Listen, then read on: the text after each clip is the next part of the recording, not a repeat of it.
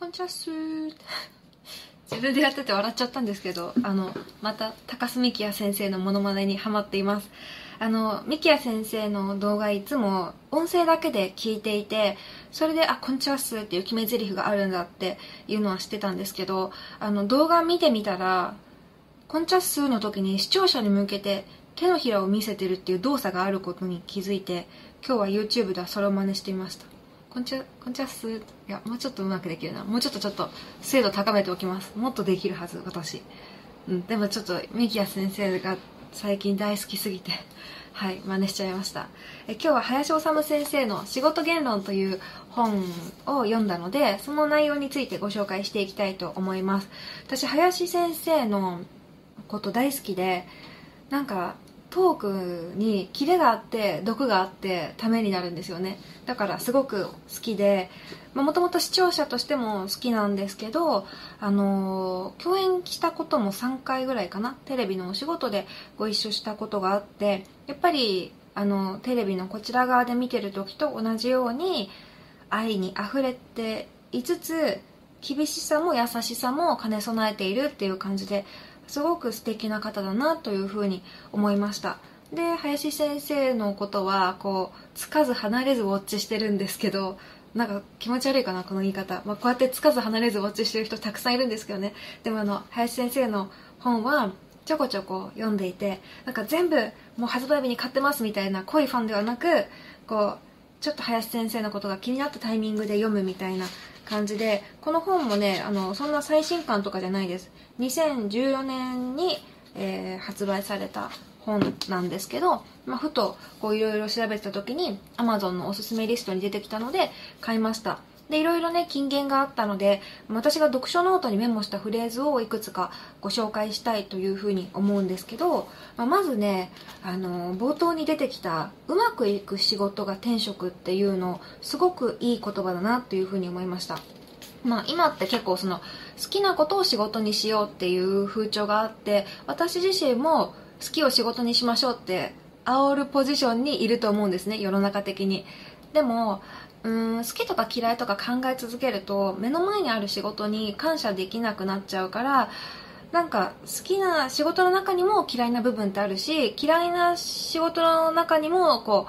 ういい部分ってたくさんあるから好きとか嫌いとかにこだわりすぎなくてもいいかなっていう気持ちは持ち合わせてるんですよね。まあその仕事をこなせてるっていうことはある程度その仕事に適性があるし世の中とか周りに求められてることだと思うんですよ。で私自身は積極的に好きとかその情熱を持てることよりも嫌だなって思わないことが大事だと思ってるんですね。やっぱり嫌だなって思いながらやった仕事ってミスが出て損害が出たりとかして周りにも迷惑かけるから嫌だな嫌だなって思いながらやるのって絶対良くないんですよ。パフォーマンスが落ちるっていう意味で。ただまあ好きだな好きだなって思い続けることってなかなか難しいと思うんですよね。自分自身も多分人間としてのアップデートがあるだろうしあの感情がねいろんなシーズンを迎えることがあると思うのでなのであのこう常に自分の仕事を好きでいるっていうのはなかなか難しいかもしれないです。ただやっぱ、うん、うまくいく仕事っていうのは転職なんだって思っていいと思います。うん、あとやりたくない仕事を全力でやるとやりたい仕事に近づくっていうのもすごくいい言葉だと思いましたね。本の中では林先生がご自身のエピソードを挙げながらあの、まあ、予備校教師っていうのをこなしていたらこういう風にテレビとか CM とか出させてもらえるようになって本を書くっていうこともすごくお好きらしいんですけどそういうこともできるようになったと。うん、だからね、まあ、やりたくない仕事っていうのはある程度やってみた先に実はやりたい仕事への入り口があるのかもしれません。これ別にやりたくないことを無理にやれっていう風にな考え方とかではないけどやっぱ物事には段階があるんですよね。なんかサッカーの地元チームでプレーしててもいきなり世界大会とか行けないじゃないですか。行ったとしてもやっぱ自分の実力不足にあの気づくだけなんですよね。やっぱり世界行くためには段階も踏まなきゃいけなくってでこれってどの仕事でも一緒で絶対基礎練習は必要なんですよ。でも基礎練習の段階って面倒だったりつまんなかったりあ同じことの繰り返しだなって思うことも絶対あると思うんですよね。ただそこをすっ飛ばしてその先にはいけないっていうことだと思います。私も中学時代バスケ部に入ってたんですけどぱ毎日毎日こう試合したいなって思うんですよ。でも基礎練をしっかりやってなかったらやっぱり試合では活躍できなかったりするので基礎練が大事なんですよね。で基礎練ってそんな楽しくなかったりするけどやっぱそこをあの飛ばすとやりたいこともできないので、まあ、基礎練はしっかりしましょうっていう話だと思います、うん、あとねまあいろいろいいところ紹介したいところあるんですけどこれは一番しびれたかもっていう言葉がお金は使った分が自分の財産になるっていうところですね。お金は使った分が自分の財産。使った経験が内なる財産になるっていうエピソード。なんかこう稼いだ分が自分の財産だって思いがちじゃないですかみんな。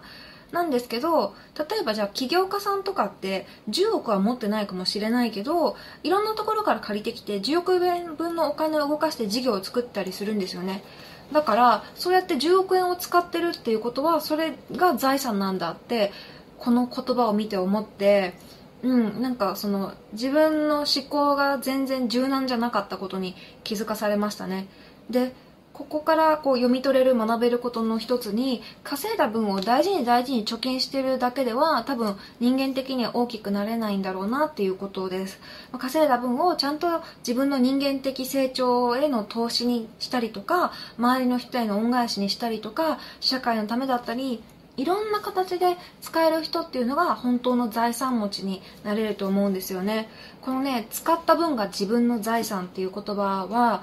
あの子供にも教えたいいい言葉だなっていうふうに思いました。